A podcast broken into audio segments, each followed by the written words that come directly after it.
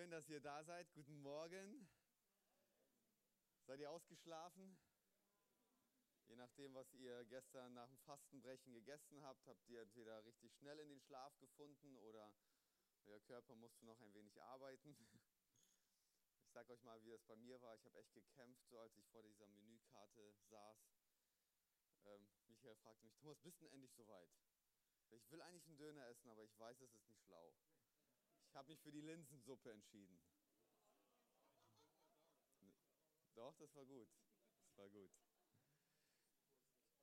Ja.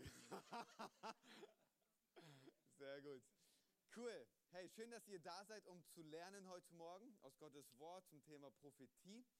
Ähm, wir machen kurz einen Einstieg, ein Song Worship, dass wir uns gemeinsam im Geiste ausrichten auf Jesus. Und dann wird Michael kommen. Wir machen zwei Sessions.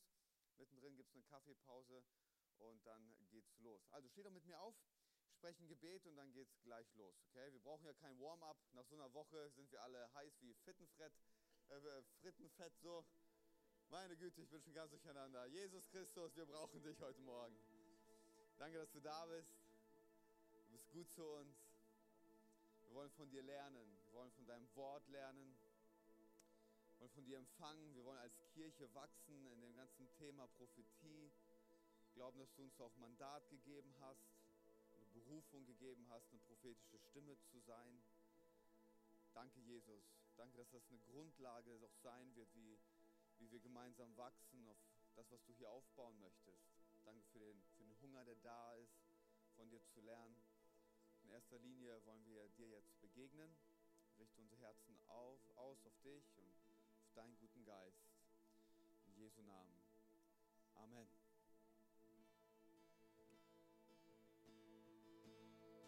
Ich glaube, wir haben keine Lyrics an der Wand, aber ich denke, das Lied ist schon bekannt genug, dass ihr das auch so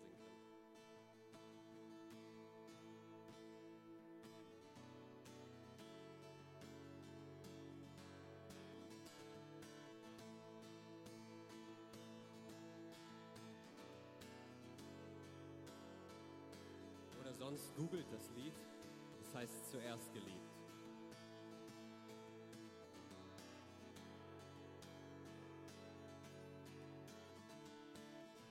Weil du mehr als deinen Tod vor Augen sahst, nahmst du das Kreuz auf dich, auch wenn dieser Weg der schwerste für dich war.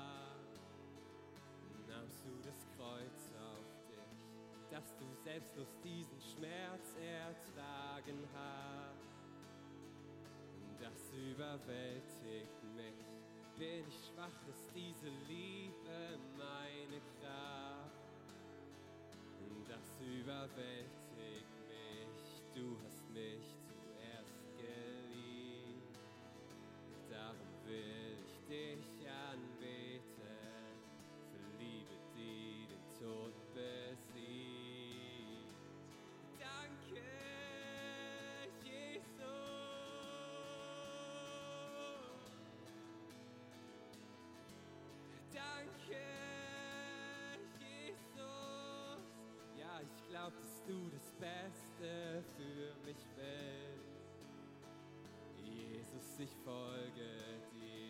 ich vertrau dir, denn du siehst das große Bild. Jesus, ich folge dir, du hast mich zuerst geliebt. Darum will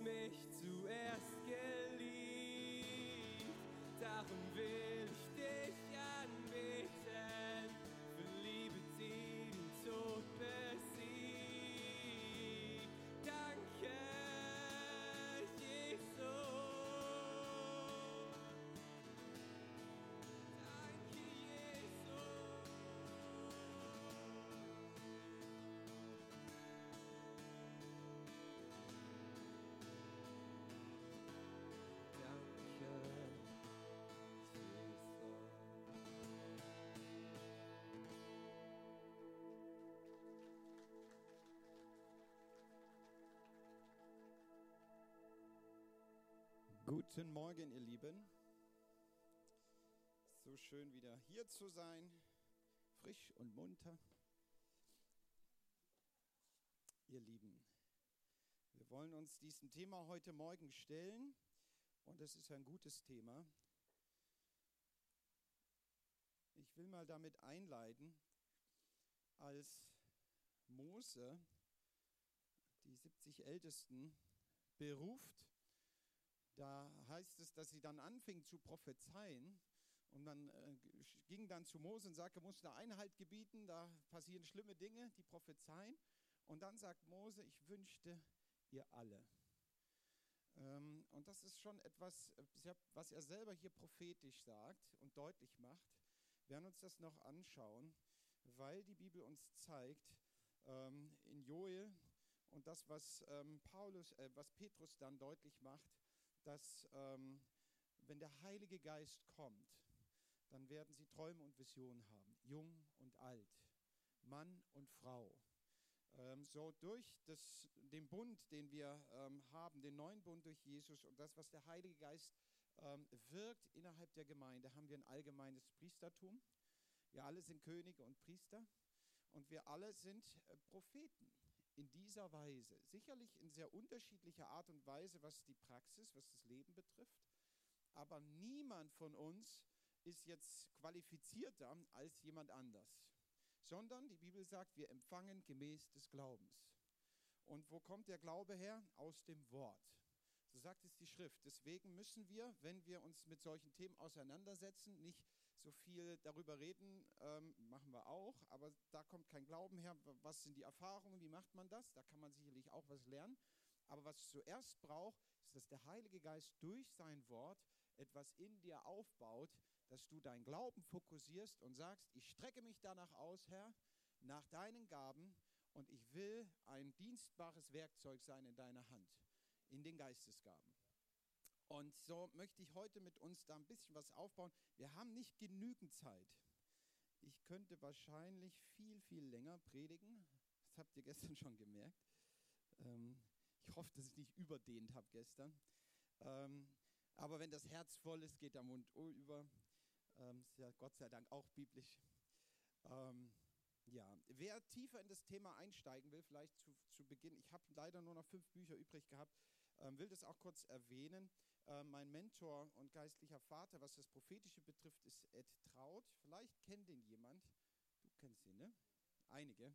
In den 90er Jahren sehr äh, aktiv gewesen hier in Deutschland, ist seit über 45 Jahren im vollzeitigen Dienst, internationalen prophetischen Dienst, sehr anerkannt, äh, war viele Jahre in äh, Südafrika, weil er da groß geworden ist, kommt ursprünglich aus Deutschland tatsächlich. Seine Mutter ist geflohen, ist jüdisch gewesen, ist geflohen nach Südafrika, Zweiten Weltkrieg und äh, er ist dann da groß geworden, lebt heute in Texas in den USA und ähm, ist aktuell gerade in der Schweiz. Ich werde nächste Woche, übernächste Woche mit ihm dann ein Stück mitreisen, hier in Europa ähm, zu dienen. Ähm, und ich habe zwei Bücher mitgebracht. Ähm, einmal Workshop Prophetie.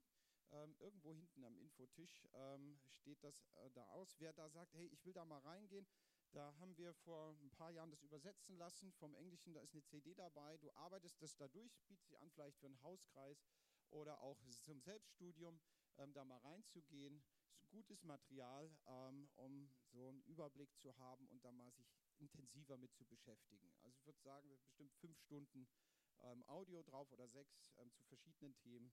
Ähm, das einmal und dann ein zweites Buch, was ich euch ans Herz legen möchte, ist nochmal ein anderes Thema und doch hat es viel auch mit dem Prophetischen zu tun.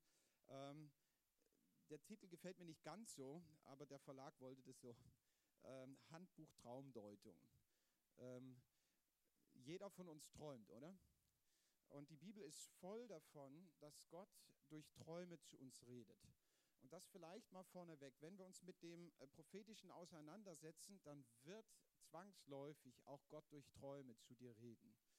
Weil das Träumen hat eine Funktion für uns. Du kannst ja, wenn wir im Gottesdienst sind, uns nach dem Prophetischen ausstrecken, dann haben wir ja oft eine innere Haltung. Ähm, wir wir drücken uns so ein Stück weit in die Richtung, Herr, schenk mir ein Bild, oder? Da ist eine gewisse Anstrengung dabei. Beim Träumen hat Gott die einzige Chance, wo du mal stille bist wo du einfach nur bist. Und deswegen glaube ich, liebt es Gott, äh, manchmal, wenn wir eben träumen, dann zu uns zu reden. Und die Bibel ist voll davon, wenn wir Josef sehen ähm, im, ähm, im, ähm, na, im no Alten Testament, aber auch Josef sehen im Neuen Testament. Ähm, er, sie haben geträumt. Gläubige Menschen haben geträumt, aber auch ungläubige Menschen haben geträumt. Wenn wir zum Beispiel die Frau von Pilatus sehen. Ähm, sie sagte, ich habe einen Traum gehabt. Solltest diesen Mann nicht anrühren. Und ähm, der Pharao hat Träume gehabt. Nebukadnezar hat Also wir sehen ganz, ganz viele Leute, die Träume hatten. Gott redet zu Gläubigen, zu seinen Kindern in Träumen, aber er redet sogar zu Ungläubigen in Träumen. Warum? Weil sie ruhig sind. Und ähm, so glaube ich, ist es ein Gebiet, was es neu zu erobern gilt, auch durch die Schrift. Wer da mehr drüber wissen will, kann da gerne mal dazu greifen. Gut, das dazu. Ich möchte anfangen und will uns eines kurz aufbauen. Ich hoffe, dass wir das so gut hinkriegen. Ähm, das Erste, was wir lernen müssen aus der Schrift, ist, du musst glauben, dass Gott zu dir reden will. Es liegt nicht an Gott, dass du seine Stimme nicht hörst. Es liegt an uns. Gott will reden. Er wollte von Anfang an reden. Äh, wir sehen es im Garten Eden, wie Gott gehandelt hat. Er sprach und es wurde. Und dann hat er den Menschen gemacht und Gott kam wie oft in den Garten Eden? Jeden Tag, stell dir vor. War jeden Tag hat er ein Bedürfnis gehabt, zu den Menschen zu kommen. Und jetzt lernen wir gleich ein kleines Geheimnis ähm, welche Haltung wir einnehmen müssen. Wer weiß, wann Gott in den Garten kam? Und dann gibt es noch einen Hinweis, der ist ganz wichtig. In der Kühle des Abends heißt es tatsächlich. Ich glaube daran, dass das Wort Gottes Kraft hat und dass jedes Wort, was drin steht, auch eine Bedeutung hat. Nicht immer erkennen wir die, weil Erkenntnis Stückwerk ist, sagt die Schrift. Aber wenn die Bibel hier sagt, an der Kühle des Abends ist ein Hinweis. Ich will es mal so auslegen. Gott weiß doch, dass du an deinem Tag, wenn du auf Arbeit bist, bei Volkswagen, dass du beschäftigt bist. Natürlich kannst du auch auf Arbeit beten, aber die volle Konzentration ist nicht möglich. Wenn du als Mama zu Hause bist und die Kinder laut sind und du die Eltern zu pflegen hast und so, Gott weiß um das Tagewerk, was du hast. Gott hat die zwei, die hatten ihren Auftrag, den Garten zu bewirtschaften und sich darum zu kümmern, um die Tierwelt. Gott wusste, sie haben den ganzen Tag zu tun. Aber an den Abend, dann, wenn man runterkommt, wenn man Siesta hält, wenn, man, wenn es kühl wird, wenn es angenehm wird, dann kam Gott in den Garten. Und das Interessante ist, woran haben sie denn gemerkt, dass Gott kommt? Sie hörten ihn. Sie hörten ihn, sagt die Bibel. Es ist nicht so, dass Gott äh, heimlich so, da bin ich. Nein, Gott, Gott kommt, weil er ein guter Vater ist. Er tritt an dich heran. Du hörst ihn schon von weitem und du nimmst es wahr. Und schau mal, als die Beziehung zwischen Adam und Eva rein waren, haben sie sich gefreut, oder? Sie hörten ihn, haben sich gefreut. Aber als der Feind sie zu Fall gebracht hat, und hier merken wir, was die eigentliche oder was eine der, der Privilegien ist, die verloren gegangen sind, nämlich die unmittelbare Partnerschaft mit Gott, die unmittelbare Gemeinschaft mit ihm von Angesicht zu Angesicht zu sein, wurde durchtrennt. Und von einem zum anderen Moment, sie hören Gott und was tun sie? Sie verstecken sich. Das erste Mal. Sie haben Angst vor Gott. Und was macht Gott? schön, oder? Er wusste doch, sind wir uns einig, er wusste doch, wo sie sind. Ist ja nicht so, ne? es ist wie wenn, wenn du mit deinem Sohn Verstecken spielst, man weiß ja eigentlich, wo er ist. Es ist schon selten, dass man ein Kind nicht weiß, wo er sich versteckt. Manchmal so hinterm Vorhang und sie kichern schon.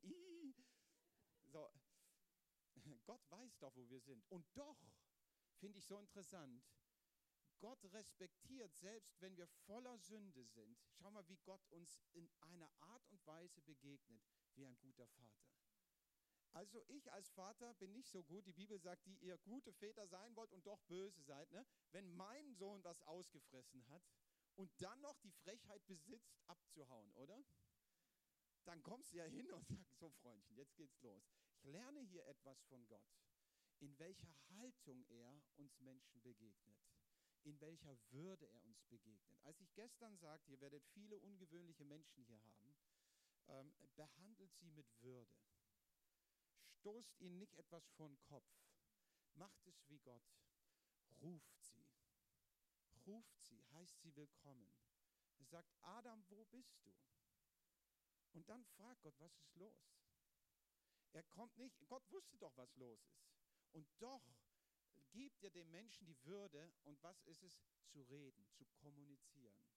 Und das unterscheidet uns ja, weil wir eine lebendige Seele sind, ähm, von, von Tieren. Tiere sind auch Geschöpfe, aber sie haben keine lebendige Seele in dieser Form wie wir, dass sie mit Gott in dieser Art kommunizieren können.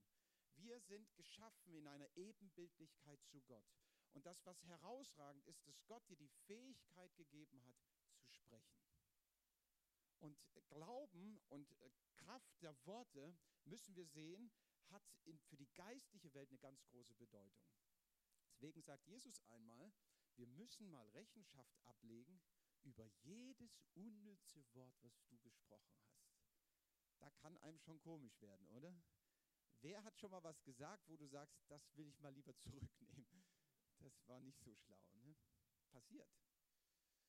Worte haben Kraft. Deswegen müssen wir aufpassen, was wir reden.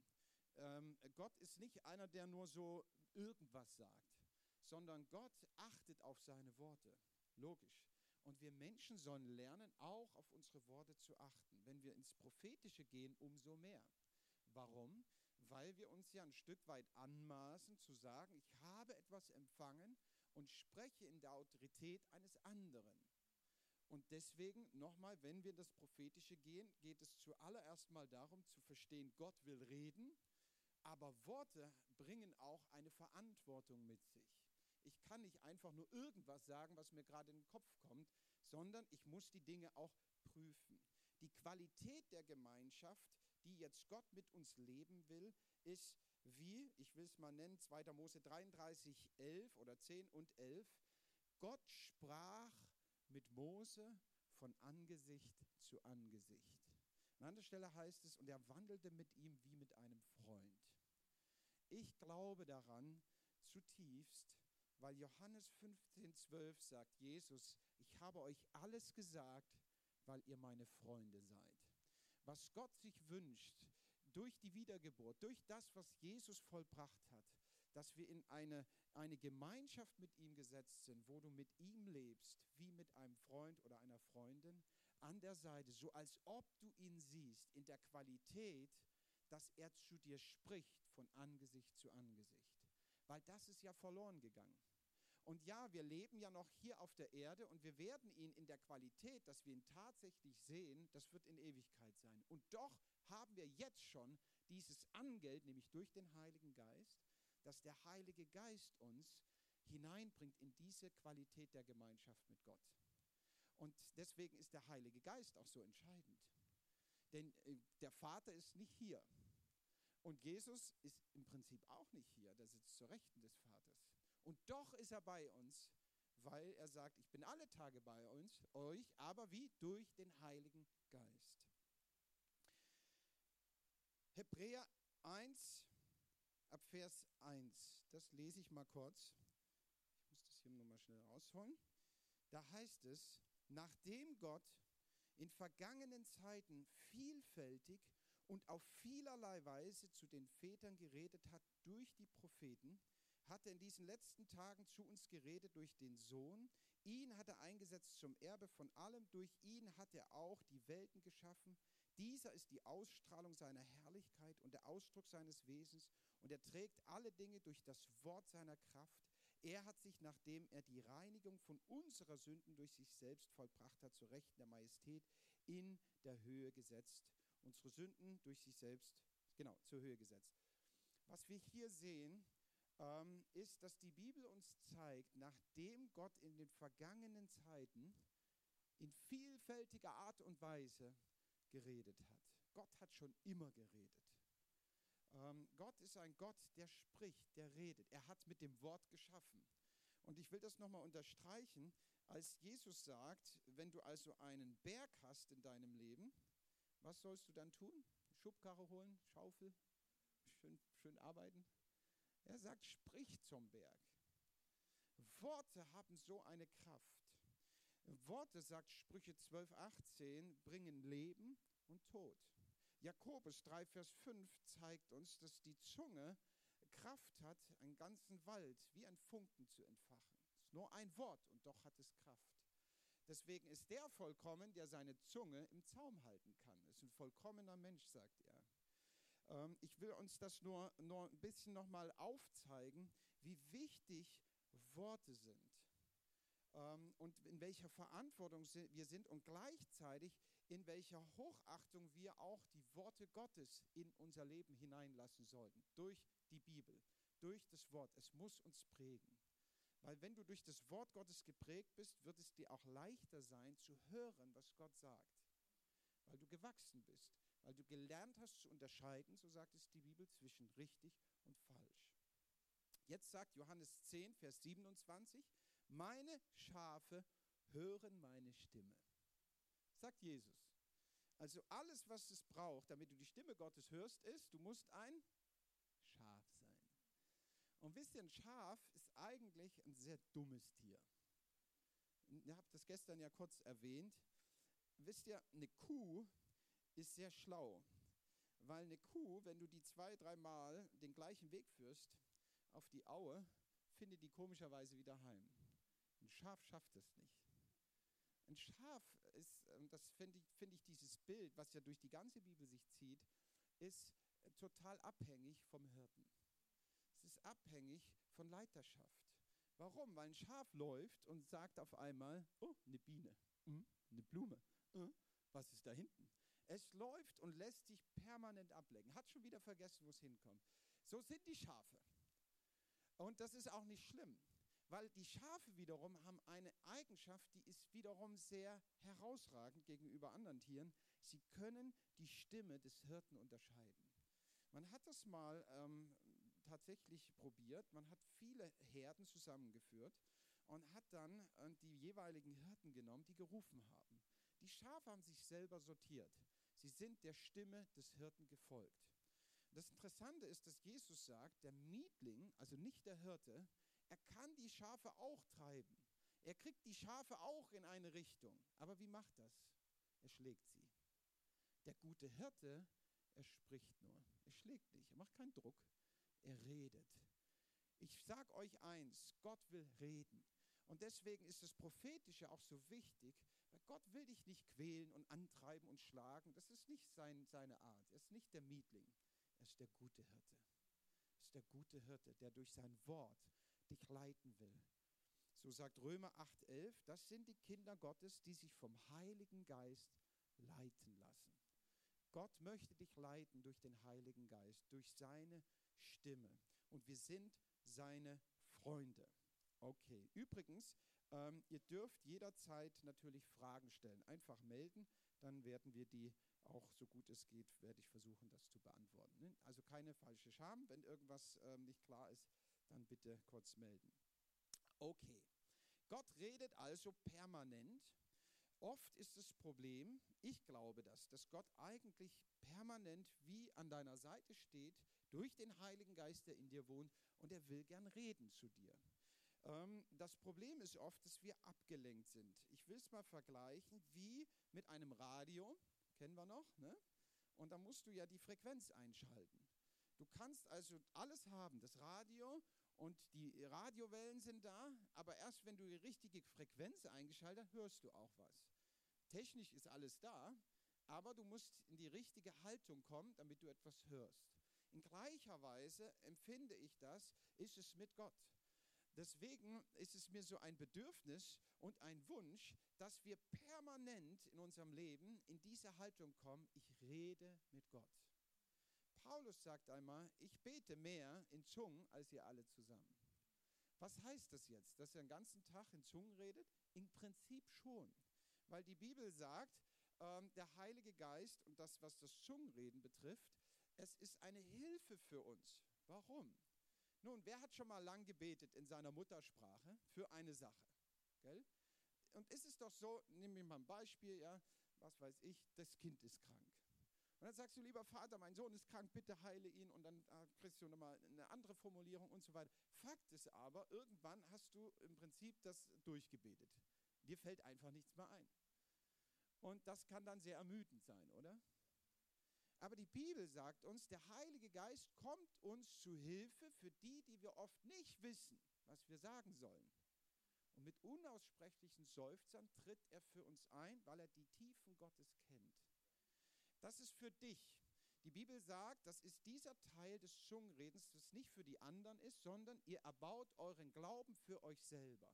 Das bedeutet das, ich bin mit meinem Freund, mit Gott permanent in Kommunikation, ich rede mit ihm, ich weiß nicht was, unser Verstand bleibt leer, aber mein Geist wird erbaut.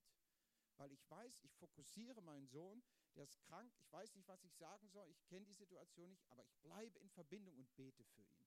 Und in Zungen beten, und das ist das Schöne, das kannst du beim Autofahren machen, beim Einkaufen, das kannst du, ich mache das immer. Ich weiß nicht, wie ihr die Lehre habt in eurer Gemeinde. Ich gehe jetzt mal einen Schritt vor. Ich hoffe, dass das in Ordnung ist. Chef sitzt ja hier. Aber ich glaube, diese Gabe des Zungenredens ist für jeden da.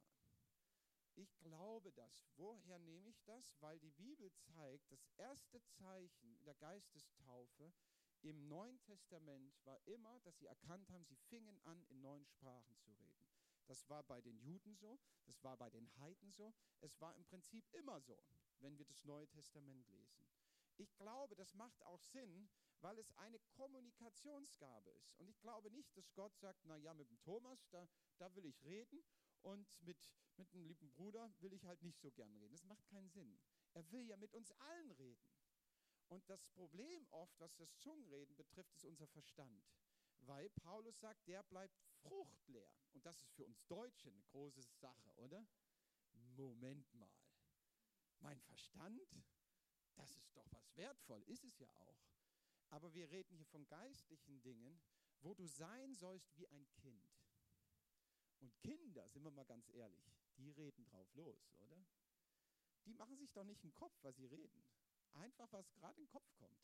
Die lernen das. Und ich glaube, das ist ein Zugang, wenn wir verstehen, wie Kinder sollen wir den Vater bitten um seinen Geist. Mit einem Hinweis, den Jesus gibt, er wird dir nichts Schlechtes. Wenn du ihn um ein Brot bittest, wird er dir nicht irgendeinen Stein geben.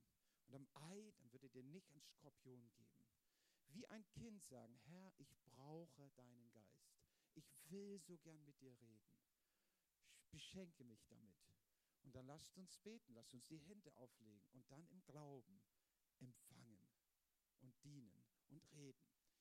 Okay, warum sage ich das? Weil das Sprachengebet empfinde ich für das Prophetische sehr wichtig. Es ist wie so ein Zündschlüssel, dass du etwas startest in dir selbst, nämlich dein Inneres erbaust. Wir wissen doch oft gar nicht, was wir beten sollen, oder? Du kommst in die Gemeinde und du siehst deinen Bruder XY und dann kennst du die auch noch, du hast gehört, der hat gerade diese Not, jene Not und dann sind wir ja schon beeinflusst, oder? Und ähm, der Mensch sieht, was vor Augen ist, Gott aber kennt die Herzen. Vielleicht sieht jemand ganz nett und schön aus, aber innerlich ist er total verzweifelt.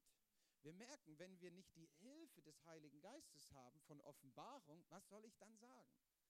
Und so ist es eine Hilfe, glaube ich, empfinde ich das, auch meine Praxis, dass ich anfange, wer neben mir gestanden hat, kriegt es mit, während des Lobpreises, ich fange an, in Sprachen zu beten und fokussiere mein Inneres und sage, Herr, hilf mir heute Abend zu dienen. Öffne mein Herz, öffne meine geistlichen Augen, damit ich etwas sehen kann, damit ich etwas hören kann. Denn Jesus sagt, wir alle haben irdische Augen und irdische Ohren, aber er sagt zu den Pharisäern, ihr seht, aber ihr seht nicht.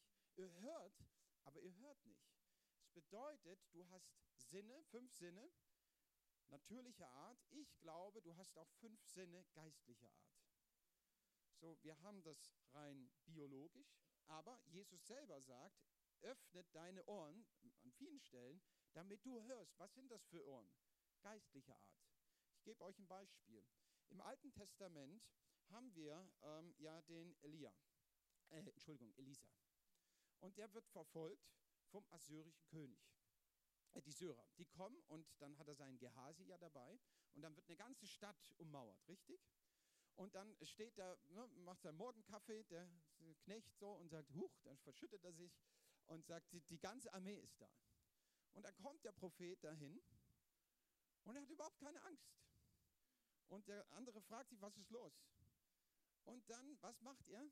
Er betet für ihn und sagt, Gott, öffne ihn die Augen. Was denn für Augen? Geistige Augen. Der Prophet konnte schon etwas sehen, was der andere nicht sehen konnte. Er hat ja auch geguckt, sehe nichts. Was er aber gesehen hat auf einmal, als Gott ihn die geistlichen Augen gesehen hat, ist die Macht Gottes, die Herrmacht Gottes am Horizont. Das ist, was wir lernen müssen. Wir können also irdisch sehen, aber Jesus sagt, er sah oder erkannte, was in ihren Herzen war. Du kannst jemandem zuhören, was er sagt und spricht rein mit den Worten und doch gibt dir Gott ein Verständnis, dass du hörst geistlich, was steckt eigentlich dahinter. Und das gilt es, ich will es mal nicht falsch verstehen, zu trainieren. Was bedeutet trainieren?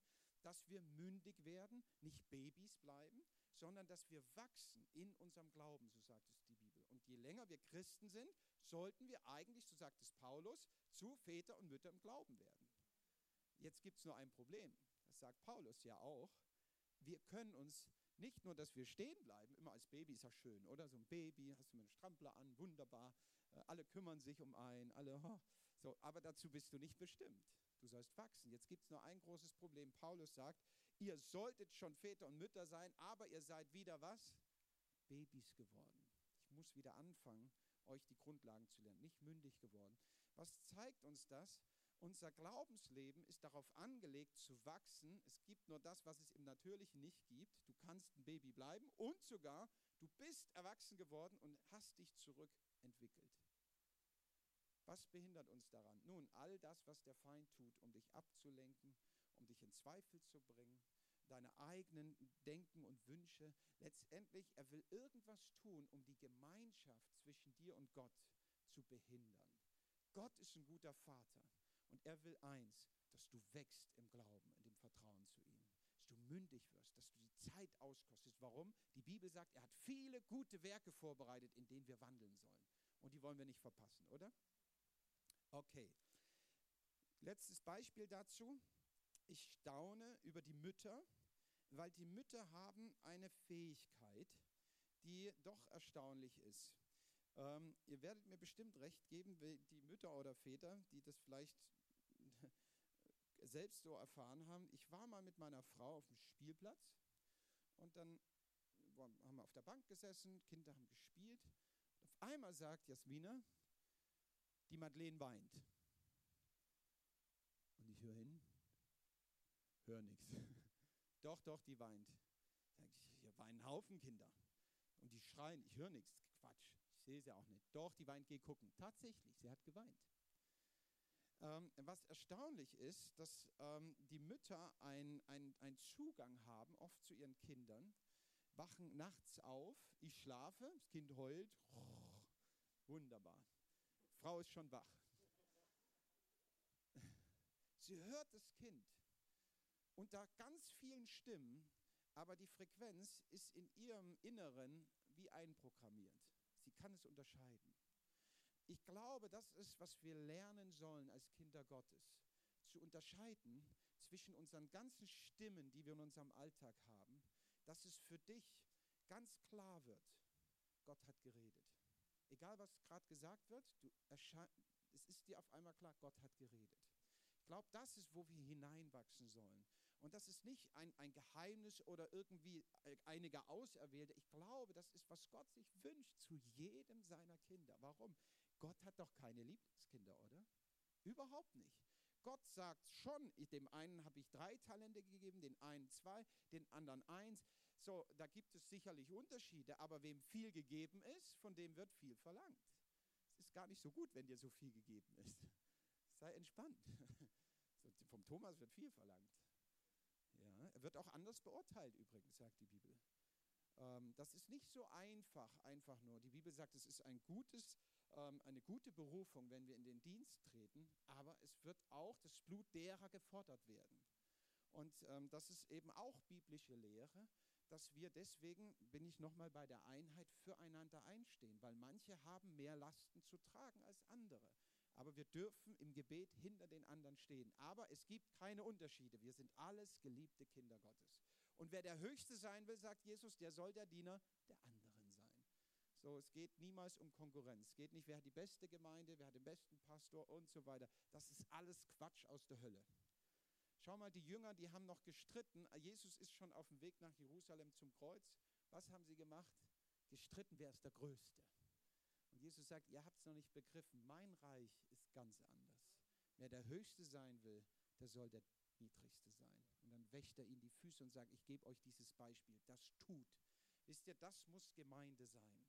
Und jetzt sind wir wieder beim Prophetischen, kommen wir gleich zum Motiv und zum Charakter. Denn es geht nicht darum zu sagen, oh, ich habe ein prophetisches Wort, ich bin was Besonderes, sondern das ist gar nicht so gut, diese Haltung. Sondern lass es uns, ich sage es mal ganz einfach halten, wie ein Postbote. Der Postbote kommt ja auch nicht zu dir und sagt, ich habe heute mal was mitgebracht. Heutzutage gehen die ja hin, schmeißen die es vor die Tür und wollen schon weiter, oder? vom, vom Text her, ein Prophet heißt eigentlich übersetzt ein Gesandter, ein Bote. Einer, der in der Autorität spricht, eine Nachricht weitergibt zu einem, wie ein Botschafter. Wir sind Botschafter an Christi Stadt, jeder übrigens. So, was bedeutet das? Ich finde dieses Beispiel eines Postboten so schön. Warum? Ein Postbote der hat ja nun auch eine gewisse Art von Information. Es gibt ja auch in Deutschland das Briefgeheimnis. Ist heute nicht mehr ganz so aktuell, weil nicht mehr so viele Postkarten und so. Aber ein Postbote, auch wenn der Brief, er kann theoretisch tatsächlich auch den Brief lesen. Er hat nämlich eine Schweigepflicht über die Informationen, die er hat. Jetzt nehme ich mal das Beispiel. Ja? Ähm, wie heißt du?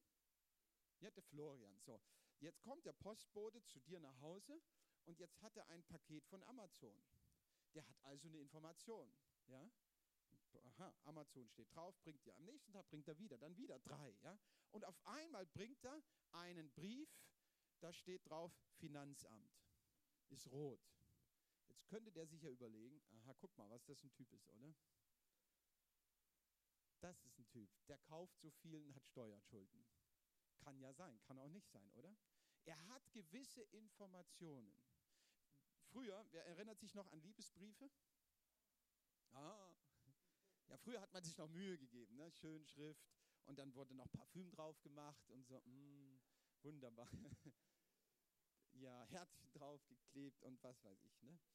Schau mal, und auch da kann der Postbote ja sagen, oh, du hast einen schönen Brief.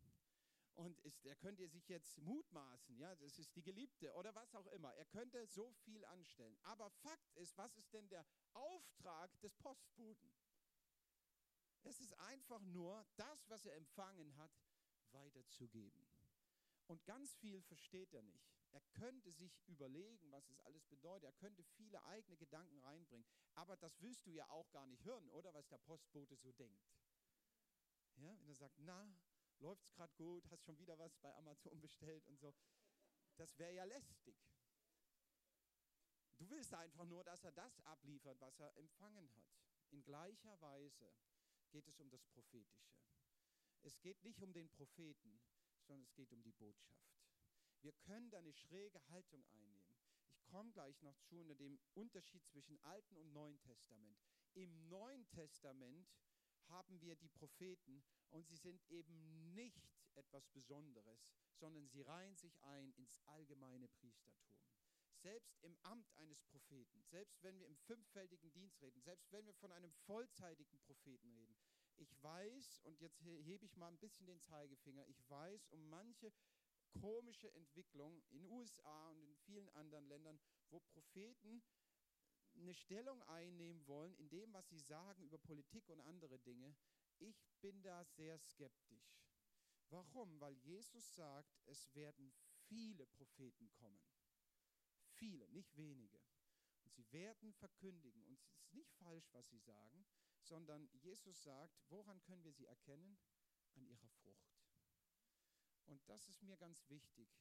Propheten die Land auf, Land ab im Internet und wo sie auch immer zu sehen sind, wir werden sie nicht daran erkennen, wie stark ihre Gabe von Erkenntnis ist, wie stark ihr prophetische Vorhersage ist und was auch immer. Das, das sollte nicht das Kriterium sein, einen Propheten zu beurteilen, sondern die Frucht, die aus seinem Dienst hervorgeht. Und was sollte die Frucht sein? Sie muss Jesus groß machen und sie muss der Gemeinde dienen. Ich glaube, das sind, sind ganz wichtige Punkte. Sie müssen aufbauen, sie müssen stärken, nicht verwirren, nicht abstruse Sachen sagen, nicht Angst verbreiten. Das ist ein ganz großer Unterschied. Wir gehen jetzt mal ganz kurz rein in die Unterscheidung zwischen neuen und alten Bund. Wir müssen Folgendes sehen. Im alten Bund haben wir die Propheten gehabt und jetzt fehlt uns ein bisschen die Zeit, um die Bibelstellen zu lesen. Aber die Propheten im Alten Bund hatten einen Auftrag, exklusiv von Gott zu reden und das Volk zu leiten. Und hier sehen wir den Unterschied. Wer leitet uns im Neuen Bund? Der Heilige Geist, wir haben es gelesen. Nicht die Propheten. Im Alten Bund aber war das Wort Gottes ja noch nicht vollendet. Es wurde ja niedergeschrieben. Insofern hat Gott die Propheten auch in eine Art und Weise gestellt, dass er gesagt hat, wenn du also prophetisch redest und dir anmaßt, in meinem Namen zu reden und es trifft nicht ein und es sind falsche Worte, was sollten sie tun mit denen? Töten. Was tun wir im Neuen Testament? Gott sei Dank. Prüfen und das Gute behalten.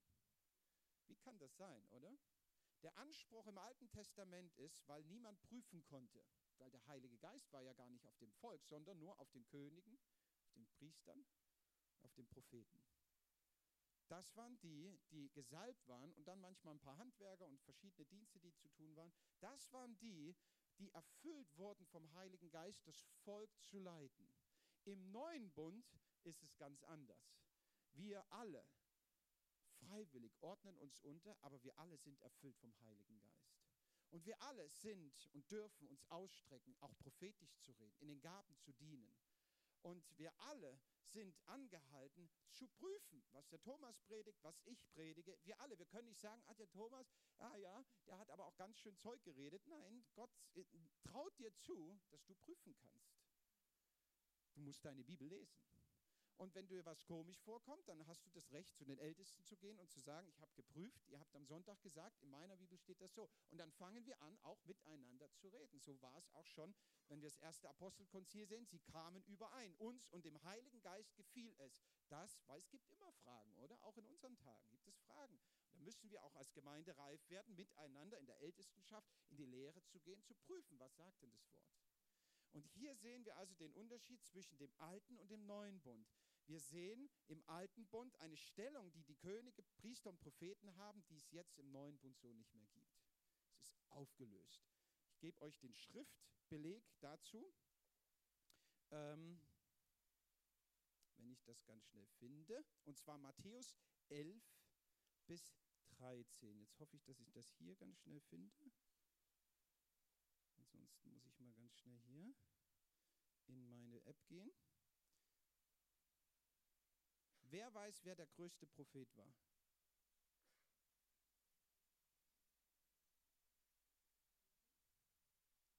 Wir lesen es jetzt.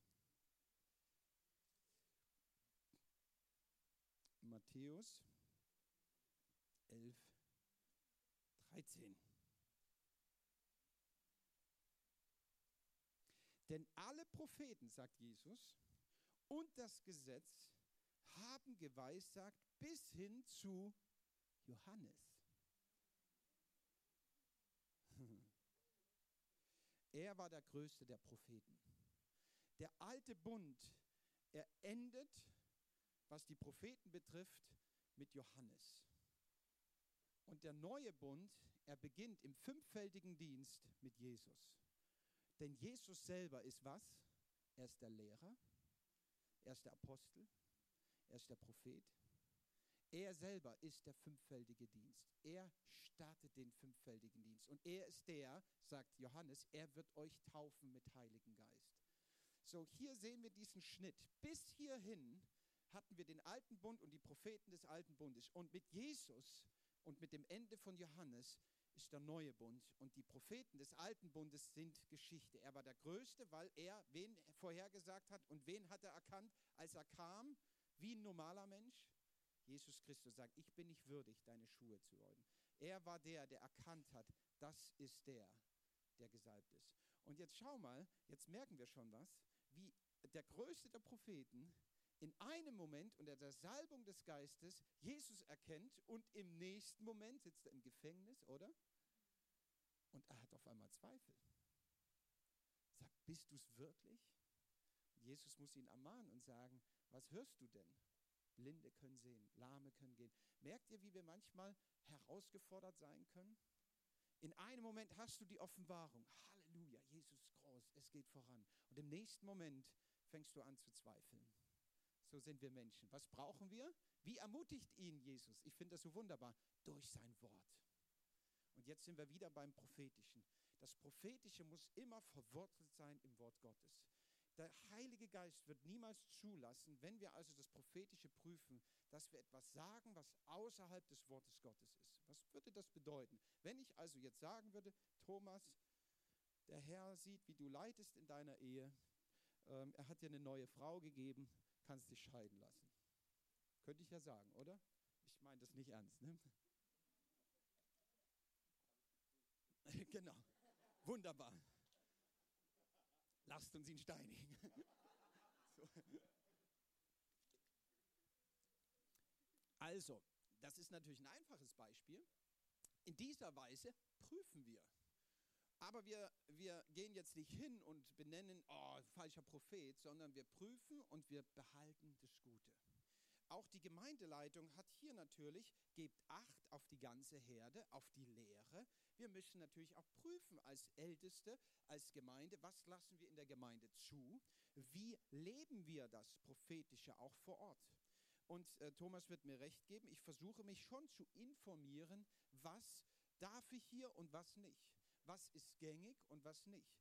Ich komme nicht in eine Gemeinde und sage, ich bin der Prophet, ich mache, was ich will, weil ich der Gesalbte des Herrn bin, sondern ich komme in die Gemeinde, ordne mich der Leiterschaft unter. Ich frage sehr genau nach, was ist der Rahmen, wie lebt ihr das, wie tut ihr das. Ich frage danach, wie hast du es empfunden? Und ich bin bereit, mich total unterzuordnen und korrigieren zu lassen. Warum? Weil ich letztendlich nicht meinen Namen groß machen will, sondern seinen Namen. Und ich glaube, der Heilige Geist will einfach euch dienen. Was bedeutet das für die Praxis, meinetwegen am Sonntag? Das bedeutet, wenn du also jetzt dich ausstreckst, in Sprachen betest, du hast auf einmal ein Bild oder irgendwas, dann sagst du dir, hm, das würde ich gern weitergeben, jetzt so als Postbote, habe also ein, ein, ein Wort empfangen. Jetzt könntest du ja sagen, macht mal alle Platz, der Herr hat gesagt. Ich will auch mal Mikrofon stehen. Das wäre nicht so gut. Warum? Weil die Bibel sagt, wir sollen uns unterordnen, demütig sein bedeutet das? Nun, ich weiß nicht, wie eure Praxis ist. Bei uns ist es so, dass wir dann jemanden benannt haben, das bin ich oder der Henoch, unser ähm, Hauptpastor oder jemanden von der Ältestenschaft. Und dann gehst du dahin und sagst, ich habe folgenden Eindruck. Und dann prüfen wir das. Passt das rein? Geht das in die Richtung, wie wir denken? Und dann sagen wir, kannst du weiter sagen. Dann gibt es ja Leute, die ganz aufgeregt sind, dann unterstützen wir die. Ja? Dann gehen wir also hin und sagen, pass auf, sag nur das, was du vom Herrn empfangen hast. Und dann sind wir ja alles Menschen, oder? Ich will euch das nur deutlich machen. Dann kommst du ja hin und wie so ein Postbote, der so ein bisschen, äh, versteht mich bitte nicht falsch, ne? wir wollen alle wachsen. Ich muss ein bisschen auf die Spitze treiben, damit wir reif werden und wachsen. Ja? So, jetzt, wenn du Postbote hast, der das Paket gibt und jetzt irgendwas anfängt, ach, weißt du, heute Morgen, ja, Amazon, heute Morgen, du, ich bin so schlecht wach geworden und es war ja so aufregend und jetzt bin ich hier und ich freue mich ja hier zu sein, auf was, was ich alles erlebt habe, ist schon anstrengend, oder? Manchmal kommen wir dann auf die Bühne und sagen, ach ihr Lieben, es ist ja so schön, dass ich heute hier bin und ach, mir geht's so, ich weiß gar nicht, was ich sagen soll. Ähm, Leute, lasst uns da wachsen. Das ist nicht bös gemeint. Aber wir wollen doch dem Herrn Ehre machen. Und natürlich, wir sind alles Menschen. Lasst uns im Kleinen treu sein. Und wir behalten das dann so, wenn wir wissen, da ist jemand ganz aufgeregt, dann sagen wir der Person, weißt du was, wir haben gehört, was du empfangen hast und wir wissen, dass das für dich eine Herausforderung ist. Es ist nicht schlimm, wenn du gar nicht vorgehst. Wir gehen vor und wir sagen, der Herr hat Folgendes gesagt durch Schwester Schmidt.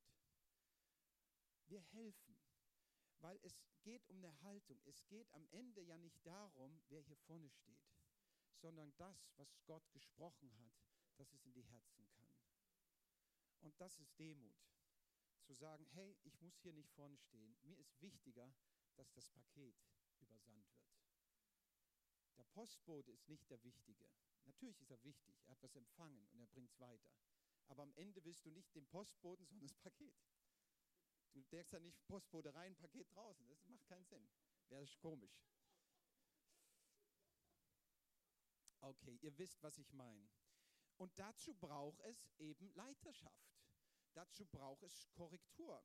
Das sehen wir, wie Paulus zu den Korinthern spricht und da auch Dinge korrigiert, allein was das Sprachengebet betrifft.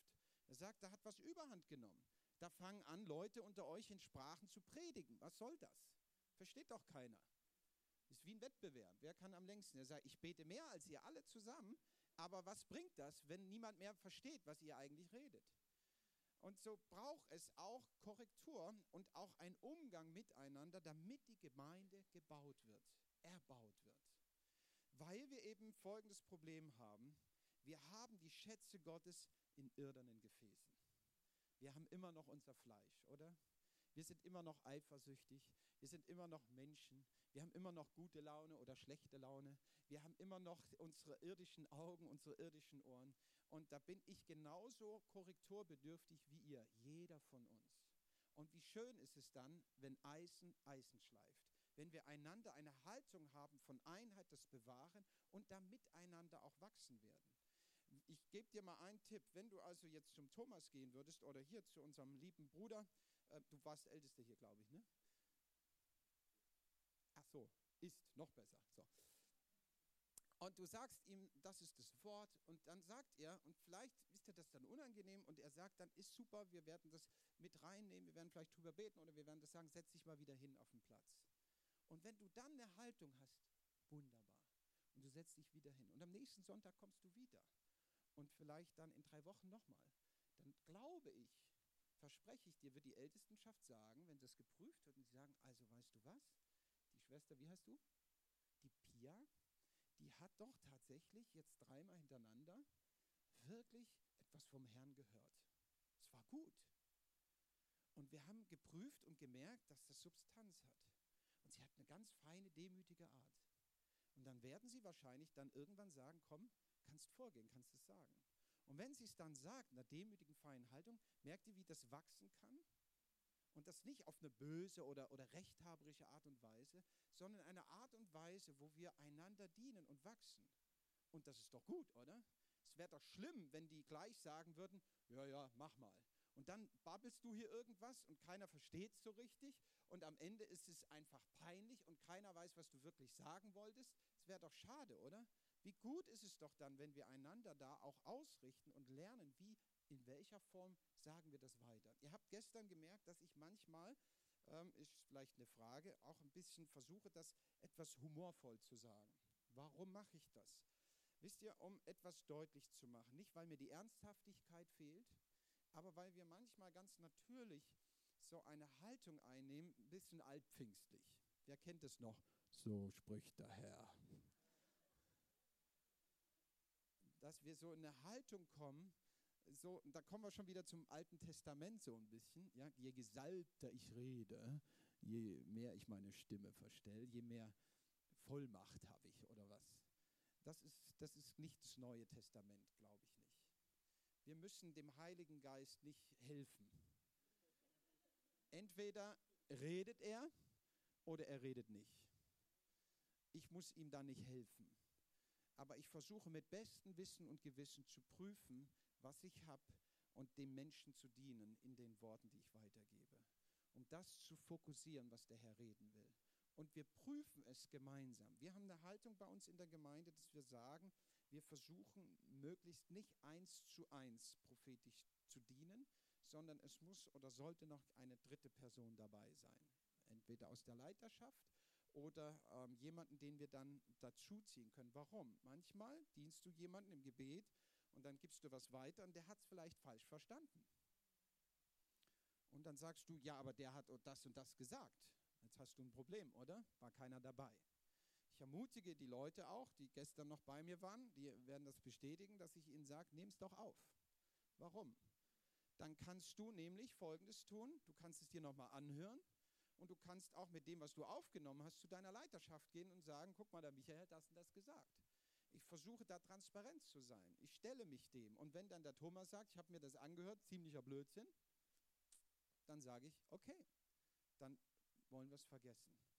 Wir sollten da in eine Haltung kommen, weil die Bibel sagt, wir alle sollen prüfen.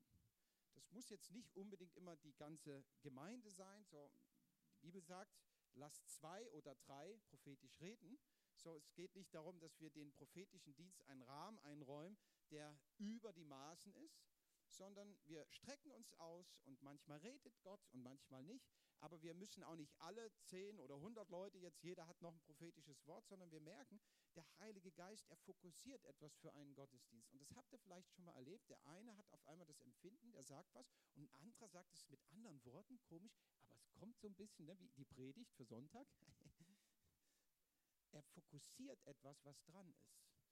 Und man sagt es mit anderen Worten und doch meint er das Gleiche. Und dann bestätigt sich das. Und dann redet einer der Leute, lasst zwei oder drei sprechen, die anderen sollen schweigen. Wieder Leiterschaft. Gut, wir machen gleich Pause. Gibt es Fragen bis hierher? Eine oder zwei Fragen? Nein? Dann lesen wir noch zwei Bibelstellen und dann machen wir Pause. Lukas 11, 49.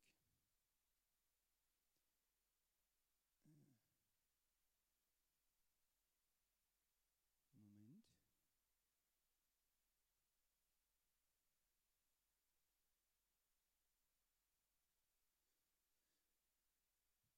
Darum hat auch die Weisheit Gottes gesprochen, ich will Propheten und Apostel zu ihnen senden, und sie werden etliche von ihnen töten und verfolgen, damit von diesen das Geschlecht und das Blut aller Propheten gefordert werde, das seit der Grundlegung der Welt vergossen worden ist vom Blut Abels und so weiter.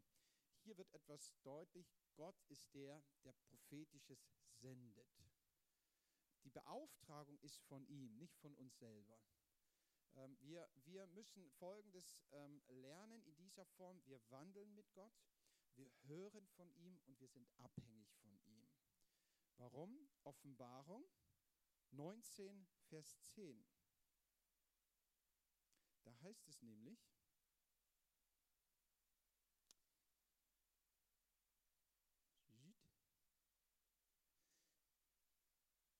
betet Gott an, denn das Zeugnis Jesu ist der Geist der Weissagung. Schau mal, was hier deutlich wird, ist, der Geist Jesu ist das, äh, Entschuldigung, das Zeugnis Jesu ist der Geist der Weissagung. Der Heilige Geist, er wird immer ein Ziel haben in jedem prophetischen Wort. Und das werden wir uns nach der Pause dann anschauen. Er will immer Jesus groß machen. Wenn das nicht rüberkommt, dann wäre ich schon sehr skeptisch. Deswegen nochmal, wir lesen in der Apostelgeschichte schon von Agabus, der eine große Hungersnot vorhersagt es gibt schon das prophetische Wort auch in einer politischen oder auch in einer warnenden Art und Weise. Aber, aber, wozu diente dieses Wort? Ging es da um Wahrsagerei? Ich weiß, wer der nächste Präsident wird. Ich weiß, welches Unglück kommt. Worum ging es denn? Um die Gemeinde vorzubereiten. Wofür? Sie fingen nämlich an, es kam diese Hungersnot und Claudius, und sie fingen an zu sammeln, sich vorzubereiten für die Not der anderen Gemeinden in dieser Zeit. Was war der Fokus in diesem Wort? Man könnte es fast Wahrsagerei nennen. Gott ließ einen Blick in die Zukunft zu. Der Fokus war aber nicht, oh, der Agabus, Mensch, was der alles weiß und jetzt wissen wir, wer der Präsident wird, kann ich Aktien kaufen. Und das war nicht, der Fokus war, die Gemeinde vorzubereiten. Jesus ist das Haupt seiner Gemeinde. Der prophetische Dienst muss immer ein Ziel haben, Jesus groß machen und die Gemeinde zu erbauen. Ansonsten geht es in eine schräge Richtung. Ich glaube, dann haben wir es mit Wahrsagergeistern zu tun. Und davor warnt Gott.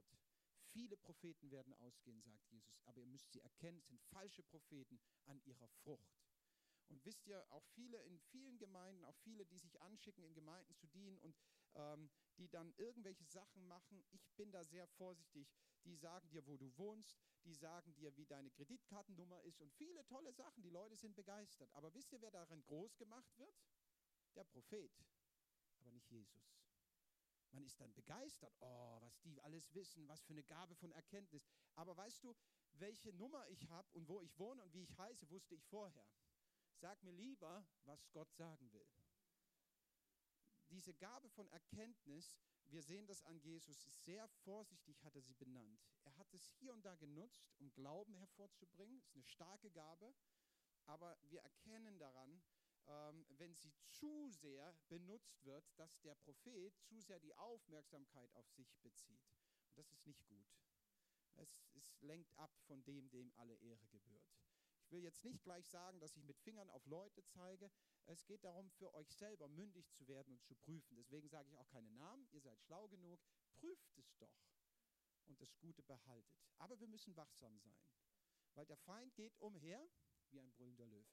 So, jetzt gibt's Kaffee. Amen.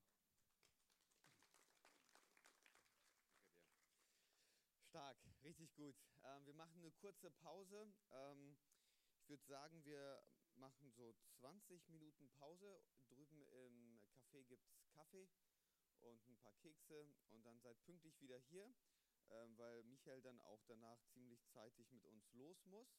Äh, werden noch was essen und dann geht es für ihn weiter. Hat heute Abend noch einen Dienst woanders. Und genau, deswegen nutzt die Pause, connected miteinander ähm, und dann treffen wir um, uns um kurz vor halb hier, damit wir pünktlich um halb dann starten können. Okay? Alright, bis gleich.